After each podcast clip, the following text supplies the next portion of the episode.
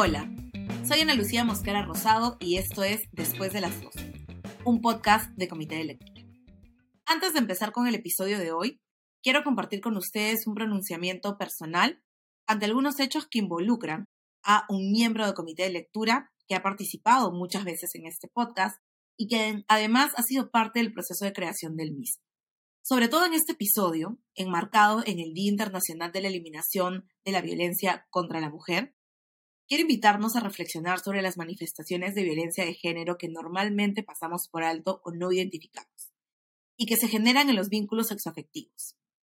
Y quiero decir de manera clara y transparente a las mujeres que han hecho públicos sus testimonios que yo les creo. Creo que es importante hoy más que nunca que discutamos sobre las formas de violencia poco visibilizadas como el abuso emocional, la manipulación, el gaslighting o el acoso que sufrimos en relaciones o vínculos y que siguen afectando desproporcionalmente a las mujeres. Por ello, confío plenamente en el proceso de investigación formal que se ha iniciado y en el profesionalismo del equipo de Genderlab, quien estará a cargo del mismo. El viernes se conmemora un 25N más. Y esta fecha nos brinda la oportunidad de seguir reflexionando sobre las violencias de género y las múltiples maneras en las que se manifiesta. Y además, nos permite repensar la manera en la que conducimos nuestros vínculos con otras personas, para evitar reproducir o ejercer violencia, abuso de poder u otras formas de agresión. Así, y solo así, podremos promover el respeto y la responsabilidad afectiva cuando nos vinculamos, y seguir construyendo espacios seguros para todas las mujeres. En el episodio de hoy conversaremos con Sofía Carrillo Segarra, comunicadora, especialista en salud sexual y reproductiva y activista por los derechos de las mujeres y la población afroperuana. Sofía ha formado parte del UNDU, Centro de Estudios y Promoción Afroperuanos, de la Mesa de Trabajo contra el Racismo de la Coordinadora Nacional de Derechos Humanos de la Secretaría Nacional de la Juventud y del Instituto Peruano de Paternidad Responsable, IMPARES. Además de ello, ha sido reconocida recientemente por Forbes como una de las 50 mujeres más poderosas del Perú. Y con ella hablaremos sobre la relación entre racismo y violencia de género. Bueno, como les mencionaba, tenemos hoy con nosotros a Sofía Carrillo Segarra. Sofía, muchas gracias por acompañarnos en el episodio de hoy. Muchas gracias a ti por la invitación. Un gusto compartir contigo y con todos tus seguidores y seguidoras. Gracias a ti. Yo sé que estás full, pero es, era súper importante para mí poder conversar contigo sobre el 25N. Siempre intento traer las voces de mujeres racializadas específicamente en esta fecha, eh, porque es importante también mirar las violencias y también mirar las maneras particulares en las cuales nos afecta la violencia como mujeres racializadas específicamente en un podcast como este. lo primero que quería preguntarte es por qué conmemoramos el Día Internacional de Eliminación de la Violencia contra la Mujer. Bueno, el origen en realidad de esta fecha tiene que ver con el crimen a las hermanas Mirabal, a Patria, a Minerva y a María Teresa, que fueron asesinadas en 1960 por el dictador de República Dominicana, Rafael Trujillo. Entonces, a lo largo del tiempo, ya años posteriores, cuando hablamos de 1981, es el movimiento feminista latinoamericano quien empieza a plantear la conmemoración de este 25 de noviembre como el Día de la Eliminación de la Violencia hacia la Mujer. Y ya en 1999, la Asociación General de las Naciones Unidas conceptualiza el tema de la violencia hacia la mujer, reconociendo a esta, a los actos de, de violencia basados precisamente al hecho de ser mujeres, a ser lo que se denominó en ese momento del sexo femenino, y que puedan tener eh, algún tipo de resultado en cuanto a un sufrimiento físico, sexual, mental. Entonces, es en ese contexto que empezamos a conmemorar el Día Internacional de la Eliminación de la Violencia hacia la Mujer. Esta fecha es bastante interesante porque muchas veces se propone su pregunta por qué existe un día adicional que el 8 de marzo para ver este tipo de cosas y por qué es importante hablar de la violencia de género. Y la realidad es que la violencia de género es una problemática muy real, muy vigente, que no, no ha desaparecido y tampoco se ha reducido, inclusive en, en, estos años en los que hemos estado en la pandemia. ¿Cómo podemos ver que se expresa la violencia de género en nuestro país? Bueno, creo que es importante reconocer que el hecho de ser mujeres nos coloca, digamos, en términos generales, en situación de vulnerabilidad. Sin embargo, hay que reconocer también que hay particularidades entre nosotras, las mujeres, que nos eh, plantea algunos retos mayores y sobre todo asociados a esta discriminación estructural que hay hacia las mujeres. Entonces, es importante reconocer esta discriminación estructural hacia las mujeres como un problema público. Y a partir de una de las manifestaciones de la misma tenemos la violencia de género, que está sustentada en todas estas normas socioculturales, marcadas por el machismo, marcadas por una sociedad heteropatriarcal que lamentablemente eh, hace que las condiciones de vida en términos globales de las mujeres sean mucho más desventajosas con relación a los hombres. Esto obliga a que tengamos un Día Internacional de eh, Eliminación de la Violencia contra la Mujer, porque además eh, sabemos que el 8 de marzo lo que quisiéramos es hablar de otros retos que afrontamos como mujeres y no solamente hablar de violencia, pero lamentablemente en los mm. últimos años y en los últimos tiempos ha sido una constante. Por eso es eh, oportuno lo, que apuntas, ¿no? En torno a, a esta necesaria diferenciación. Y cuando nosotros hablamos de violencia contra la mujer, estamos hablando precisamente de una forma de discriminación que eh, afecta a las mujeres en sus derechos, en sus libertades. Y en este sentido hay distintos tipos de violencias. Hay violencia física, violencia psicológica, sexual, económica o patrimonial. Y nosotras como mujeres racializadas luchamos para que también la violencia racista sea considerada dentro de los tipos de violencias que nos afectan y sobre los cuales tiene que trabajar el Estado, pero también nosotros como sociedad en su conjunto. Eso me parece interesante porque yo recuerdo mucho que cuando empecé a acercarme al feminismo y específicamente al feminismo negro, lo que empecé a escuchar de ustedes, que son siempre compañeras, amigas, era hablar del racismo como una manera también de violencia que afecta a las mujeres racializadas. Y creo que es una conversación que todavía no, no se ha hecho tan extensa como esperaríamos dentro de los movimientos feministas, dentro de inclusive el debate que se tiene eh, cuando hablamos de violencia de género, violencia hacia las mujeres. Quisiera que, que nos contaras un poco cuáles son estas características particulares que tenemos las mujeres racializadas cuando experimentamos violencia. Y creo que aquí podemos recuperar también un poco, yo recuerdo muchísimo cuando hablo, por ejemplo, de, de violencia hacia mujeres afrodescendientes, el testimonio de Delia Zamudio, que habla mucho de cómo la violencia que ella experimentó estaba marcada por un componente racista. ¿Qué pasa con nosotras, las mujeres racializadas, y cuáles son estas características diferenciadas que tenemos cuando experimentamos violencia de género? Mira, a mí me gusta siempre eh, hacer alusión a, algunas situaciones que no viven las mujeres blancas mestizas. Eh, históricamente y desde el feminismo blanco se ha luchado mucho por, por ejemplo, quitarse esta, este estigma o esta marca de la fragilidad. ¿no?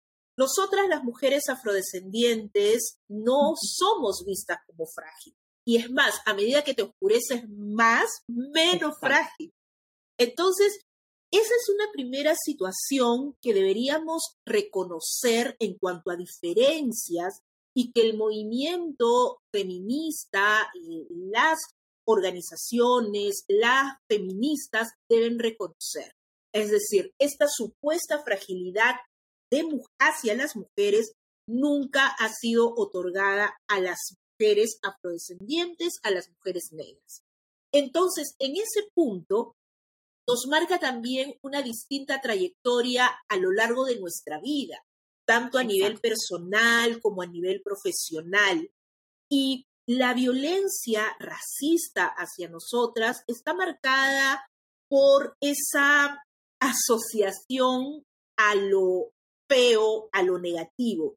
Y eso se hace mucho más duro, incluso cuando eres niña, cuando eres adolescente, cuando estás en ese proceso de construcción de lo que es tu personalidad, en ese momento en que tienes que aprender a quererte, a conocerte, a valorarte. Entonces, ¿cómo puedes valorarte? ¿Cómo puedes quererte si los mensajes negativos, si los mensajes que te asocian a la fealdad, a lo malo, a lo no deseado, son la constante?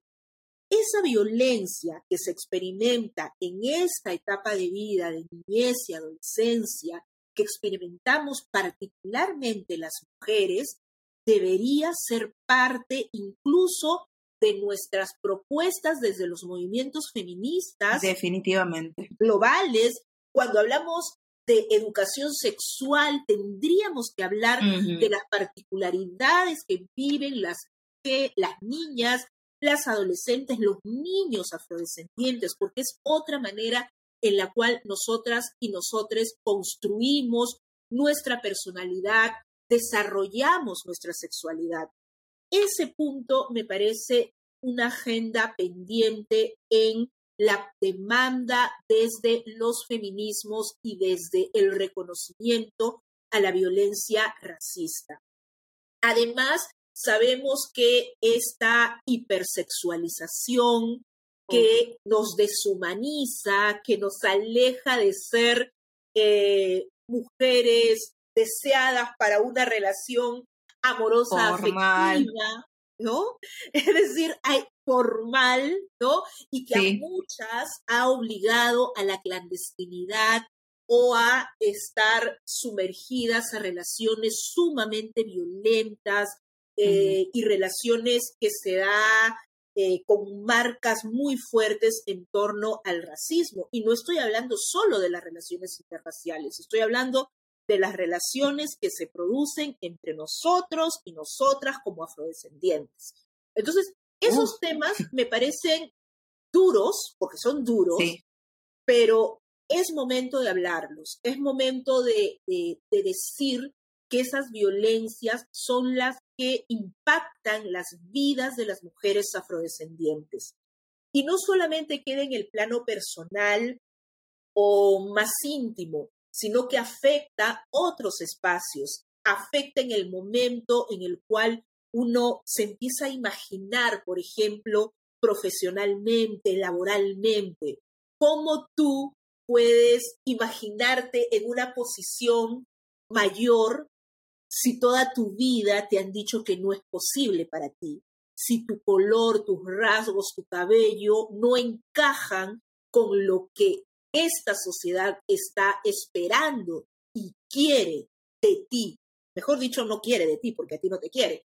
Entonces, precisamente. Ese, punto me parece clave eh, desarrollarlo, investigarlo, verbalizarlo, porque también es cierto que muchas mujeres afrodescendientes han preferido no decirlo durante mucho tiempo. Hay otras que sí, obviamente, tenemos a mujeres que han trabajado durante muchísimos años para que esto eh, se, se, haga presente, la misma Delia Zamudio, que creo que es una de nuestras grandes referentes, Sofía Arizaga, Susana Matute, es decir, mujeres afroperuanas que han tenido una voz fuerte, constante en torno a las situaciones que nos afectan.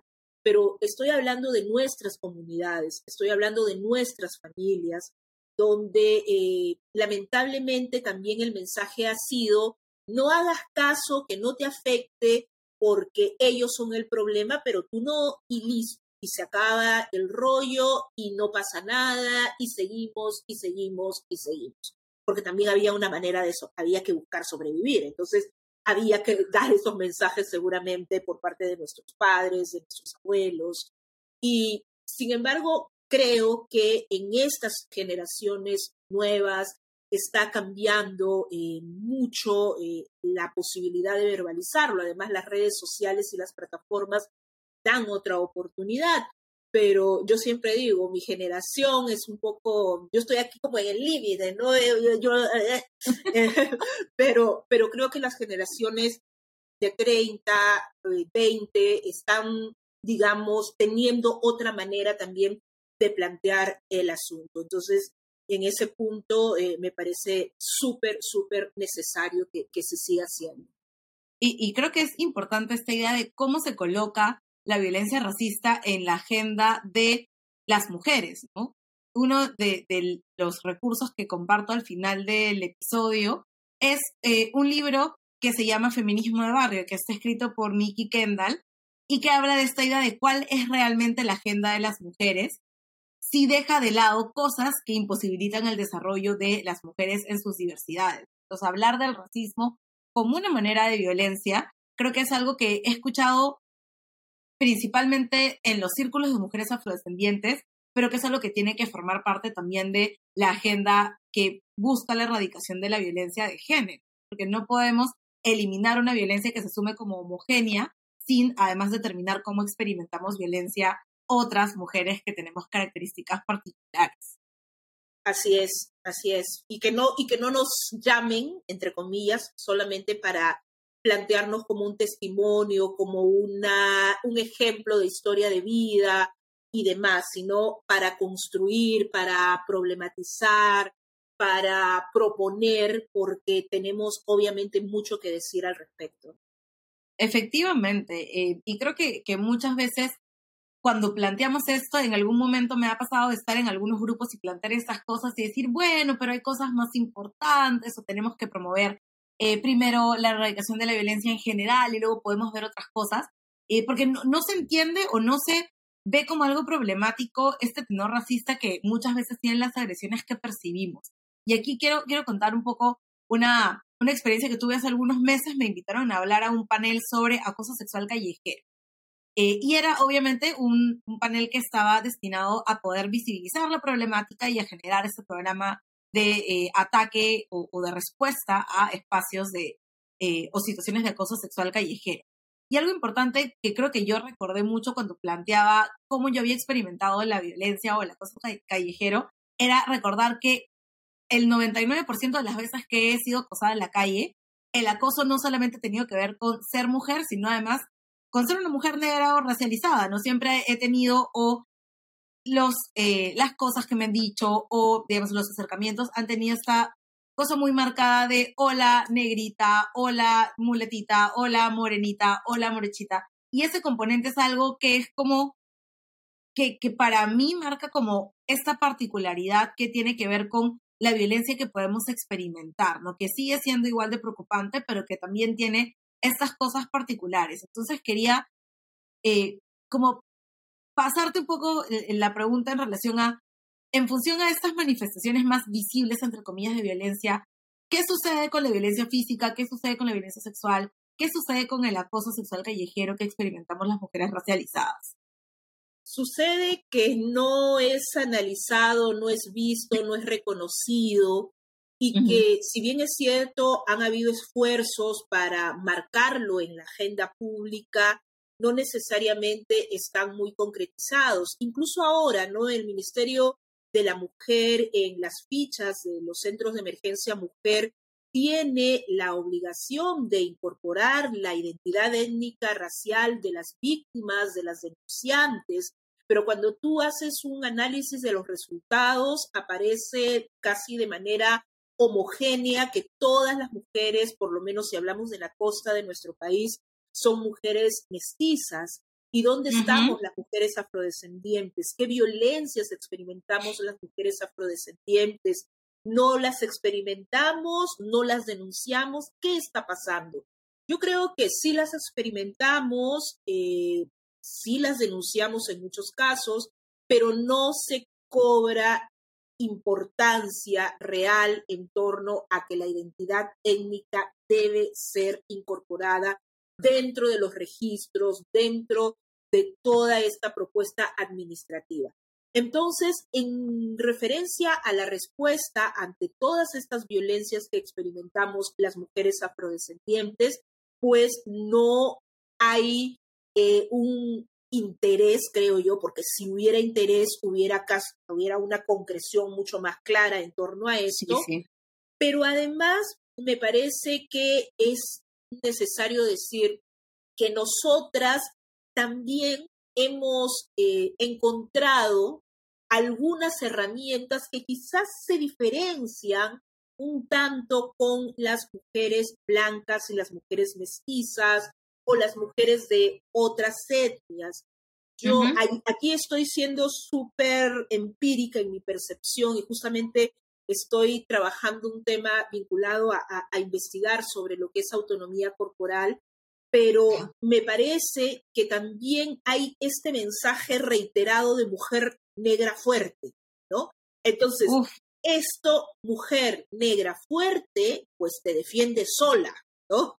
No, no, no, no necesitas ir a denunciar o no necesitas buscar ayuda porque sola me, me ¿no? Entonces, ese mensaje que ha sido dado a lo largo de generación tras generación, reitero, ya las últimas creo que hay cambios notorios, pero eso también hace que la experiencia de denuncia sea distinta. Además, hemos normalizado muchas cosas. Para nosotras, quizás nos excluimos porque, bueno, por todo lo, que hemos podido eh, trabajar eh, en nuestras propias historias más individuales, pero muchas mujeres afrodescendientes no consideran que el hecho de que en una discusión con la pareja, con quien sea, se aluda al color, a la raza, entre comillas, no consideran que sea violento, consideran que es parte de. Entonces, no se identifica la violencia racista y se normaliza. Porque una cosa es que tú, te, tú discutas y tú pelees y no haya eh, mayor alusión a tu identidad étnica y otra que es común es que sí lo haya. Pero ¿por qué no se habla de eso? Hay denuncias al respecto cuando hablamos de violencias psicológicas. ¿Cuántas mujeres afrodescendientes que experimentan violencia con sus parejas no reciben o sí reciben alusión a su identidad étnica en el momento de la agresión verbal? Yo creo que, que esto es algo que debe decirse y que debe hablarse y que tenemos que trabajar en nuestras propias comunidades y tenemos que hacer conciencia de que no podemos seguir normalizando este tipo de agresión. Entonces, hay una invisibilización en torno a la violencia racista porque hay una normalización de las prácticas racistas en nuestras familias, en nuestros entornos comunitarios, y también una negación, porque es doloroso aceptar que a una la rechazan o la humillan o la minimizan a partir de su identidad. No es fácil, ¿no? Entonces, esa dificultad que experimentamos y que quizá hemos podido trabajar con otras herramientas, pues es algo que no todas tienen, ¿no? Y no es responsabilidad de no tenerla, sino que que necesitamos empezar a, ver cómo realmente hacemos que la lucha antirracista sea una lucha desde nuestras comunidades, desde nuestros espacios diversos, distintos, rurales, también urbano-marginales, y que no sea solo una reflexión académica o incluso política. Sí, estoy totalmente de acuerdo y creo que el hecho de no ver el racismo como una forma de violencia que afecta también a, mujeres tiene que ver con que no visibilizamos el racismo como un problema real, como un problema que tiene mayores consecuencias de las que asumimos. Eh, y, y solamente para que esta idea quede lo más clara posible. ¿Por qué es importante considerar el racismo hacia las mujeres afroperuanas o a las mujeres racializadas como una forma de violencia de género? Porque limita nuestro desarrollo, limita nuestras posibilidades de ser felices. Nosotros mm. estamos en este mundo, espero, para ser felices, para disfrutar, eh, con todas las dificultades que se puedan afrontar, claro está, pero no tienen por qué ser mayores las dificultades a partir de nuestra identidad étnica por el hecho de ser mujeres afrodescendientes o por ser mujeres indígenas en, referencia a las mujeres eh, racializadas.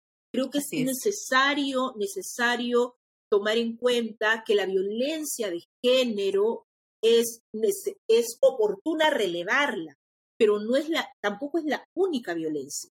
¿no? Las violencias que vivimos las mujeres racializadas y las mujeres eh, afrodescendientes, las mujeres indígenas, tiene otras características y además las herramientas con las que cuentan la mayoría de mujeres de los pueblos a los cuales estamos haciendo mención son menores. Entonces, es necesario que cuando hablamos del 25N, del Día Internacional de la Eliminación de la Violencia contra la Mujer o de la violencia de género, reconozcamos la diversidad de mujeres. Y no solamente enunciándolo o poniéndolo en un cartel o poniendo la publicidad con, con mujeres diversas, ¿no? sino realmente incorporándonos en toda esta propuesta, desde el diseño y la construcción, todo, todo, todo, porque eh, en realidad es bien difícil, bien difícil decir que, estamos logrando cambios sustanciales y, y, no solamente estoy hablando de la demanda hacia el Estado, estoy hablando de la demanda hacia nuestros propios movimientos feministas, de derechos humanos, de derechos sexuales, de derechos reproductivos. Definitivamente, ese mensaje creo que es el que tiene que calar. No solamente tiene que ver con hacer publicidad diversa o incluir personas diversas en la publicidad para visibilizar a todas las mujeres, sino también, eh, y creo que es lo más importante, tiene que ver con sensibilizarnos con estas problemáticas y esta mirada mucho más interseccional a los problemas que afectan a las mujeres. Estabas hablando, Sofía, hace un rato de este estereotipo de la mujer negra fuerte y justo recordaba que hace unos días estaba viendo una comediante que se llama Yvonne Orgy, que básicamente decía, estoy harta de ser una mujer negra fuerte. Quiero ser una mujer negra débil. Quiero poder sufrir, quiero poder manifestar mi frustración, quiero que no me juzguen por, por manifestar mi frustración. Y quería justamente preguntarte sobre este estereotipo que se genera alrededor de las mujeres negras fuertes u otros estereotipos y sus implicancias que tienen para eh, para nuestras vidas, pero también para estas posibilidades que tenemos de ser expuestas a mayores niveles de violencia. Sí, es bien duro, es bien duro porque eh, ya uno no, no puede escapar de, dar testimonio y, de hablar de cuestiones personales porque es parte de, de, toda la propuesta y de todo lo que experimentamos. Esto no es solamente una reflexión académica, es una reflexión a partir de nuestras vivencias. Entonces, bajo esa premisa, debo reconocer que ese punto ha sido uno de los más fuertes a nivel personal para poder asumir una lucha más frontal en torno al racismo y además reconocer que pues hay afectaciones, eh, reconocer que hay dolor, reconocer que hay llanto, reconocer que es difícil. Eh, y yo justamente eh, en, una en una exposición, cuando compartía con compañeras feministas y donde se cuestiona y con toda razón las princesas y las hadas de los cuentos, yo les dije de manera muy honesta que a mí me hubiera gustado que me, que me propongan como hada del cuento, como princesa del cuento cuando, cuando era niña. Por lo menos que me dieran la opción. Entonces, el hecho de decir, no somos princesas, no somos hadas. Ok, quizá para mucha gente y para muchas mujeres esa ha sido su lucha y está bien porque no, no estamos pretendiendo ser las princesas desde esa mirada tradicional. Pero reconozco que de niña, que de adolescente y por qué no de joven, me hubiera gustado elegir si quiero o no ser la princesa de mi propio cuento. Entonces, la fragilidad que no nos otorgan a las mujeres afrodescendientes precisamente impide que nos veamos de esa manera o de otra manera. No estoy diciendo que quiero ser princesita vestida de rosado. Lo que estoy no, mañana sale el titular Sofía Carrillo quiere ser princesa. Quiero ser la princesa, ¿no? No, estoy diciendo de que eh, el hecho de no ser reconocida con toda la diversidad de sentimientos, de expresiones que podemos tener los seres humanos es bastante duro, porque esa supuesta rudeza también ha sido la oportunidad de deshumanizarnos, ¿no? La oportunidad de hipersexualizarnos, la oportunidad de animalizarnos. Y en esto sí, pues la situación es bien dura, ¿no? Es bien compleja, es bien compleja, porque al final te puedes creer eso y te puedes sentir con total incapacidad de poder protagonizar el cuento que quieras y poder ser protagonista en donde tú quieras y como tú quieras. Nosotros somos mujeres percibidas como rudas, pero también eso tiene una razón de ser. Una tiene que asumir determinadas formas, posiciones y maneras a partir de lo que la vida te exige y las situaciones de violencia te exigen. Así es. Si no hubiéramos tenido esa capacidad ¿no? de responder, de presentarte dura, osca, incluso con, una, con un rostro adusto, pues quizá la historia hubiera sido otra, hubiera sido sumamente distinta, porque tienes los extremos, ¿no? O eres ruda, osca, seria, o eres la que tiene que ser la que baila, la que ríe, la que se mueve, pero eso no te quita la rudeza, pero por lo menos te bailas, eres divertida y te mueves. Pero si no estás... en esos extremos, ¿no? Sí, ¿no? Y, pero si no estás en ninguno, entonces, ¿qué? ¿No? E, es decir, si, si estás o estás en los dos de acuerdo a tu estado de ánimo, como cualquier persona, ¿no? Como cualquier persona. Es alucinante que tengamos que eh, luchar para ser como queremos ser dependiendo de las situaciones, las, eh, las motivaciones y demás, ¿no?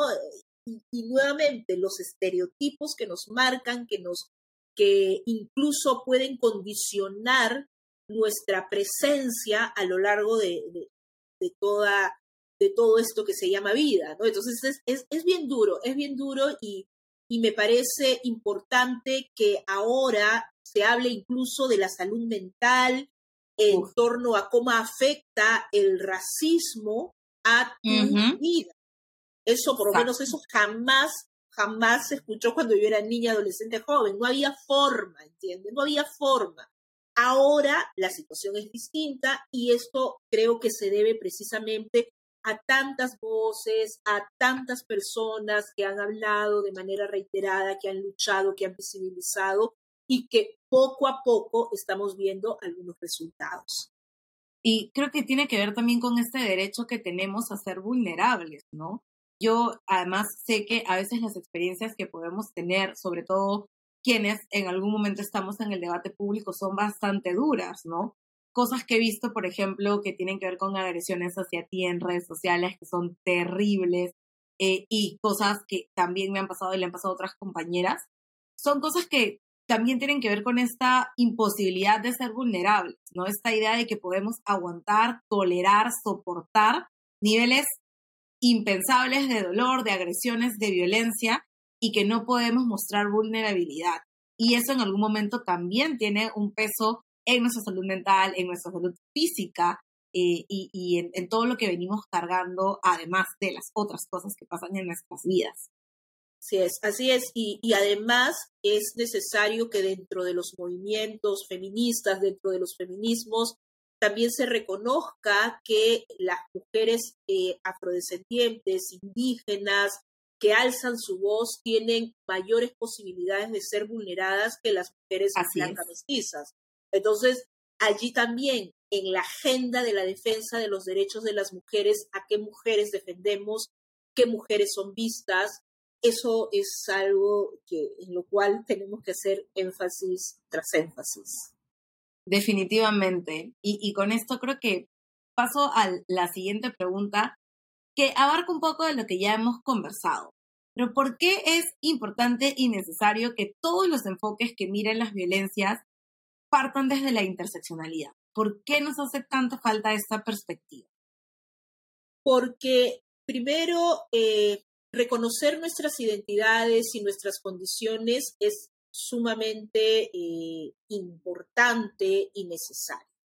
Y además cuando hablamos de reconocimiento de identidades y condiciones, no estamos hablando de un checklist, estamos hablando de reconocer cómo se imbrican también las opresiones, ¿no? A partir de estas identidades y de estas condiciones.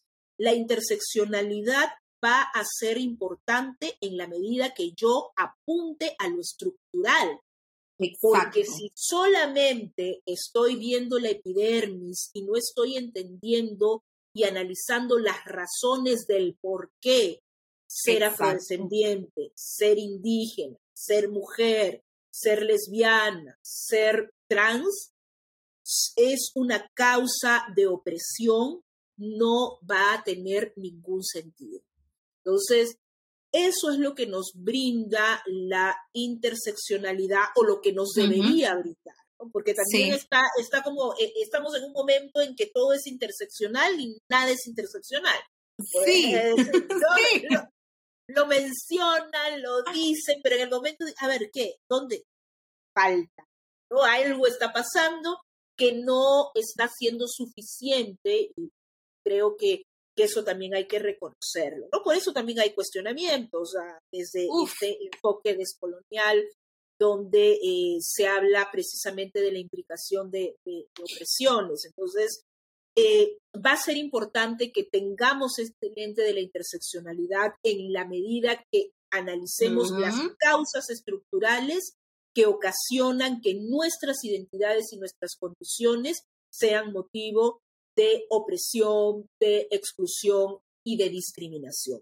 Entonces, si analizamos la situación de las mujeres afrodescendientes, de las mujeres indígenas, no podemos dejar de ver también las particularidades, incluso a partir de sus relaciones eh, sociales, familiares eh, y demás. Entonces, eh, por eso es importante, porque no hay una categoría única de mujer ya se ha dicho muchas veces, porque no hay una sola forma de ser mujer y porque merecemos que nuestros derechos sean reconocidos sin ningún tipo de discriminación. Eso me parece crucial. De hecho, yo he estado siguiendo, revisando, leyendo varios debates sobre la interseccionalidad que la rechazan tajantemente precisamente por la lectura tan de moda que se, le está dando a, la interseccionalidad hoy, ¿no? Y creo que una cosa que es importante recalcar y recordar es que la interseccionalidad no se queda ni debe quedarse en el reconocimiento de las identidades múltiples, que es en este nivel superficial en el que se está quedando ahora. Y por eso se han generado tantas críticas y se ha propuesto también desde un enfoque decolonial esta idea de la implicación o, o estas nuevas teorías que finalmente son bastante similares a la interseccionalidad desde una mirada más como un enfoque de análisis, pero que teniendo en cuenta que se asume ahora como una cuestión de tendencia o de moda, sí termina o está, o está resultando en esta mirada bien superficial que se queda en reconocer que efectivamente hay personas o mujeres con identidades múltiples y que no mire más allá de eso, ¿no? Este, claro, yo tengo siempre mis debates con la interseccionalidad porque a mí me gusta utilizarla mucho como un marco de análisis, pero entiendo también que ahora así como el feminismo se volvió mainstream, la interseccionalidad también se ha vuelto esta cuestión de tendencia y no ataca cuestiones estructurales, que es lo que precisamente intentaba mirar cuando se propuso como un marco de análisis eh, para desigualdades. Claro, a mí me parece también sumamente interesante, eh, lo, lo trato de aplicar, lo trato de promover, pero me parece como tú bastante válido eh, el nivel crítico que se tiene, ¿no? Ochi, Ochi Curiel dice que, es demasiado cómodo para los liberales, entonces ahí ya empieza a dudar, ¿no? ¿Qué tan? y, creo que, es una duda legítima en torno a qué se está buscando con eh, esta enunciación, por lo menos, del enfoque interseccional a nivel de las políticas públicas, a nivel de las propuestas y de los proyectos sociales. Entonces, es válida la crítica sin dejar de reconocer que como herramienta de análisis y, metodológica es bastante oportuno también, eh, por lo menos creo todavía seguirla considerando. Sí, definitivamente, ¿no? Y creo que es, que es bastante válida esta mirada. Yo creo que igual sigue siendo bastante difícil para muchísimas personas identificar esta idea de identidades múltiples, pero sí creo que hay un sobreuso de la interseccionalidad que no implica necesariamente mirar al fondo o al fin que tiene la interseccionalidad como un marco de análisis. Y eso me hace pensar que probablemente deberíamos tener un otro episodio sobre interseccionalidad. Ya hemos tenido uno al inicio del podcast, temporada 1, pero me parece importante debatir esta idea de qué se asume como interseccionalidad ahora y hasta dónde llegamos con ella. Sofía, tú eres periodista y yo tengo que confesar acá de manera personal que eres una de las periodistas que me hace sonreír cuando veo la televisión o veo la radio y que en mis 31 años eres probablemente la única mujer afroperuana que he visto en la televisión y que por eso me llena de orgullo eh, saber que tenemos una amistad y, y, que podemos tener estas conversaciones. Eh, pero tú has sido por mucho tiempo probablemente una de las pocas o la única mujer, afroperuana en medios de comunicación y en espacios como el periodismo deportivo. Eh, y además te has enfrentado con, con todo lo que ello implica a muchos retos y a muchas situaciones dentro de los medios de comunicación. Y por eso también ha sido una, una de las principales voceras de mirar qué, qué supone representar a personas afrodescendientes, a mujeres y a mujeres afroperuanas en medios de comunicación. Desde tu punto de vista, ¿qué rol crees que tienen los medios de comunicación para prevenir la violencia de género pensando además en las mujeres racializadas?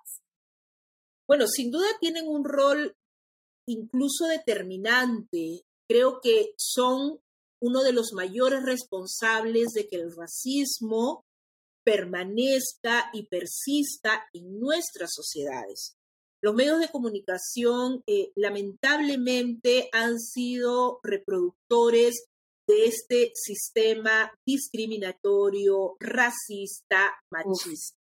Reproductores y también han construido esta sociedad. es es un, sí, es un, es un ida y vuelta que, que se ha fortalecido a lo largo del tiempo y es muy duro que eh, no haya eh, una mayor presencia de mujeres eh, indígenas, afrodescendientes, asiático-descendientes en la televisión peruana. y en los medios de comunicación en general, ahora estoy viendo algunos reporteros que nos emocionamos cada vez que vemos a... lo vimos, lo vimos.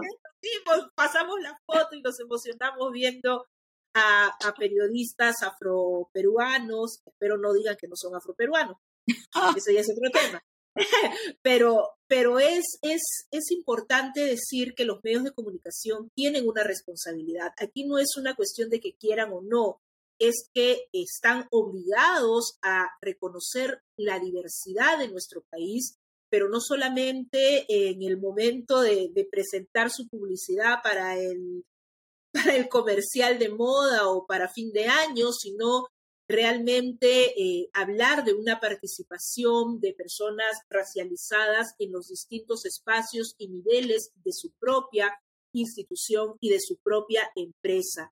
Estar en un medio de comunicación siendo una persona racializada no es fácil.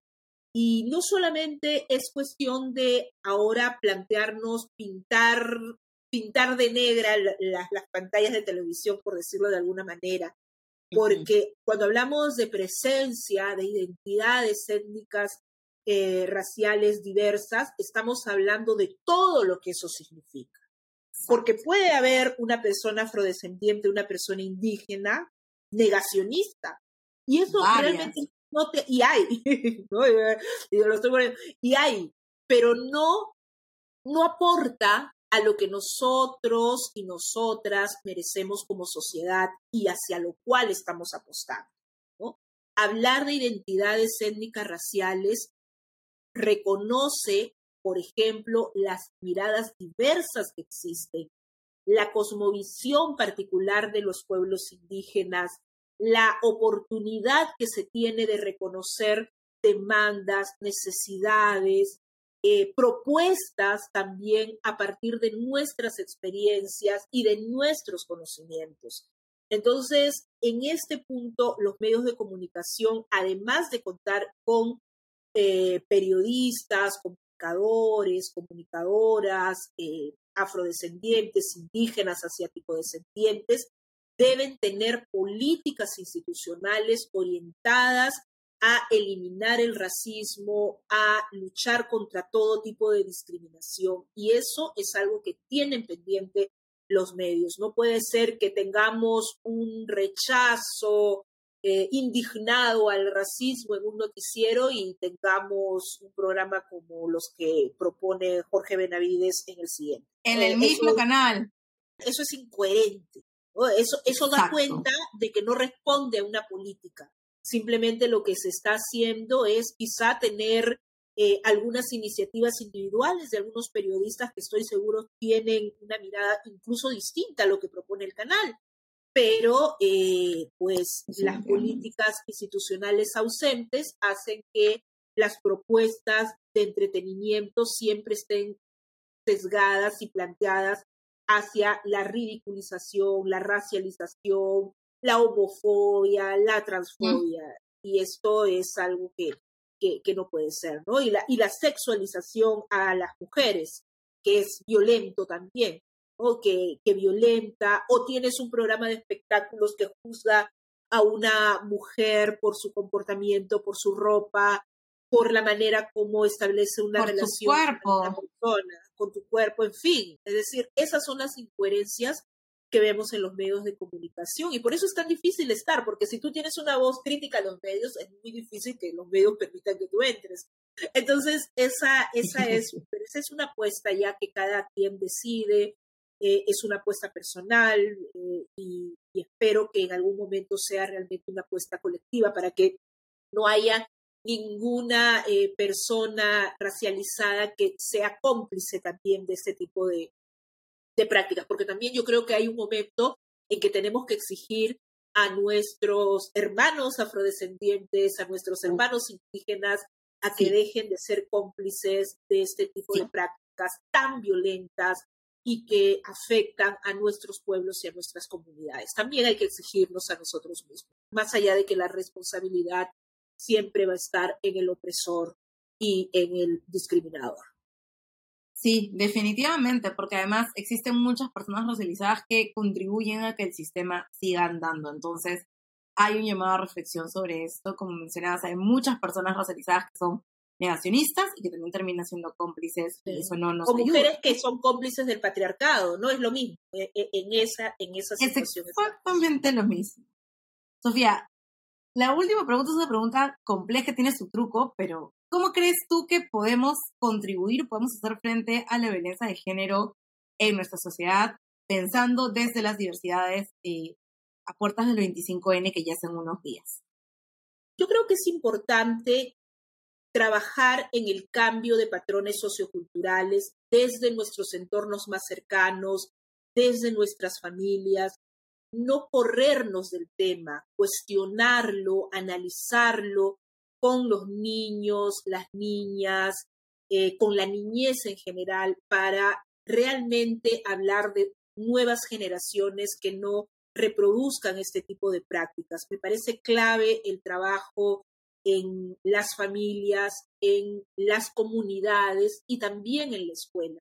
Y allí va la responsabilidad que tiene el Estado en la situación que seguimos viviendo, en el número de feminicidios, que lamentablemente son característicos en nuestro país, en la manera como reproducimos eh, la violencia física, sexual. Las niñas son las tristes protagonistas de la violencia sexual en nuestro país. Entonces, hay una responsabilidad por parte del Estado y también desde la ciudadanía. Necesitamos construir nuevos ciudadanos, ciudadanas, ciudadanos necesitamos trabajar e incorporarnos también en la vida política, en, el, en los espacios públicos, aunque nos genere resistencia. Lo digo yo porque a mí me genera muchísima resistencia.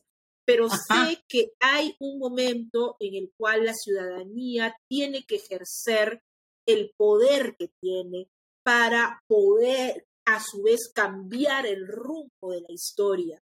Entonces, las mujeres eh, debemos ser reconocidas en nuestra diversidad, debemos tener garantizados nuestros derechos y el Estado tiene una responsabilidad en ese sentido. Pero empecemos también con nuestras familias en las escuelas, exigiendo, demandando, difundiendo.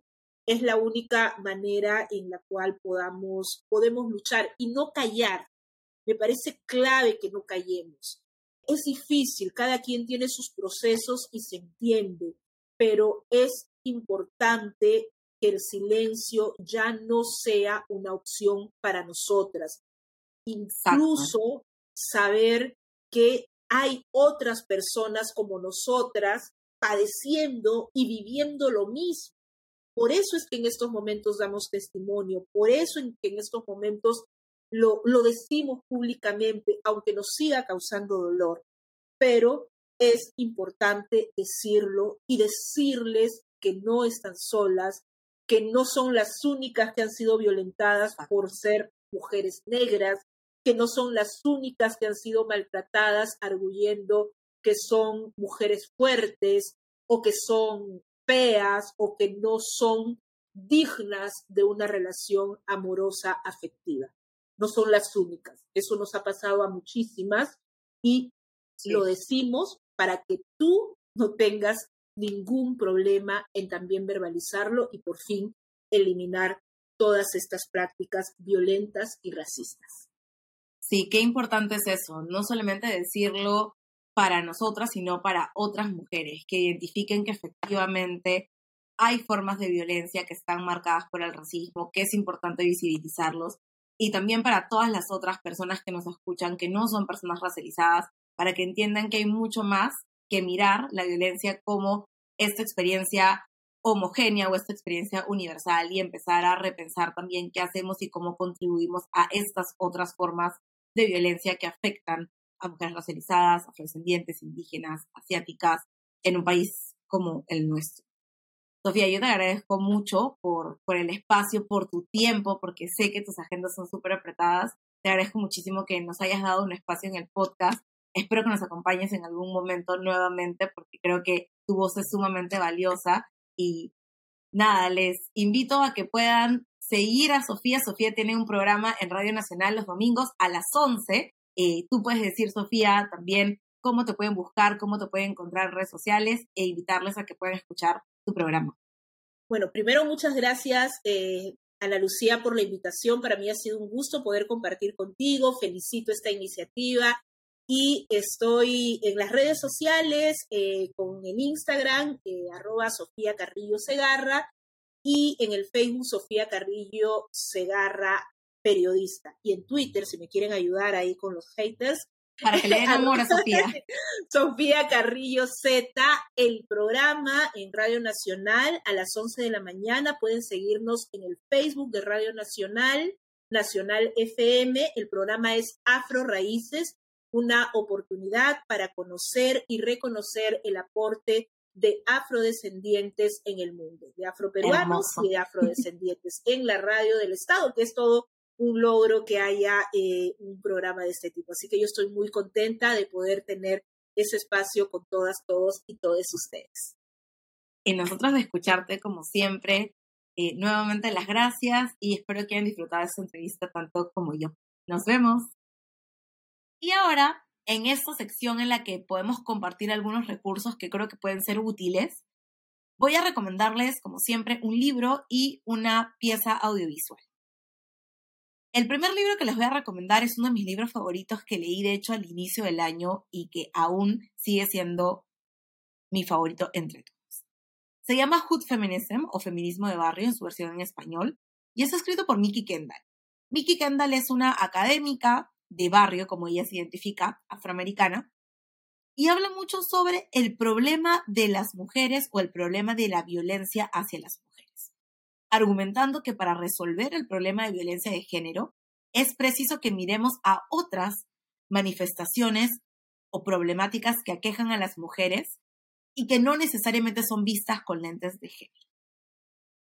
Situándose ella como una feminista de barrio, analiza cosas como la seguridad alimentaria, la violencia o la inseguridad ciudadana, temas relacionados a la maternidad o estereotipos de belleza que afectan a mujeres racializadas, para hablar y para argumentar a favor de lo que menciona, que si estas cosas no se, no se resuelven, los problemas de las mujeres no van a estar resueltos ni cubiertos. Nuevamente yo podría hablar de este libro, probablemente todo un episodio completo porque tiene muchísima información, pero es un libro que creo que todo el mundo debería leer porque nos ayuda a deconstruir también nuestras propias creencias sobre feminismo. Habiendo dicho esto, el recurso audiovisual que quiero compartir con ustedes es una entrevista que de hecho hace Sofía a Delia Zamudio, una activista afroperuana que además es una luchadora incansable en contra de la violencia de género. La experiencia de Delia es particularmente marcada por el racismo y la violencia física. Y su experiencia de vida la motivó a poder generar espacios seguros para mujeres que habían sufrido o que sufren víctimas de violencia de género. La entrevista la pueden encontrar en YouTube, es de acceso gratuito, bajo el título de Voces de Libertad con Sofía Carrillo, entrevista a Delia Samuel. Escuchar a Delia siempre es un placer y espero que en algún momento pueda acompañarnos en el podcast. Pero de primer recurso les recomiendo esta entrevista que estoy segura les va a dar muchísimo que pensar. Ha sido un placer poder reunirme con ustedes nuevamente en este podcast. Hoy, nuevamente estamos a punto de conmemorar un 25N más y espero que esta visión y este enfoque que trae Sofía a la conversación nos ayude a repensar las violencias de género y entender la importancia de una mirada interseccional a las políticas de erradicación de la violencia de género para garantizarle una vida libre de violencia a todas las mujeres en su diversidad. Esto ha sido después de las 12, un podcast para comité de lectura. Yo soy Ana Lucía Mosquera Rosado y nos vemos la próxima semana.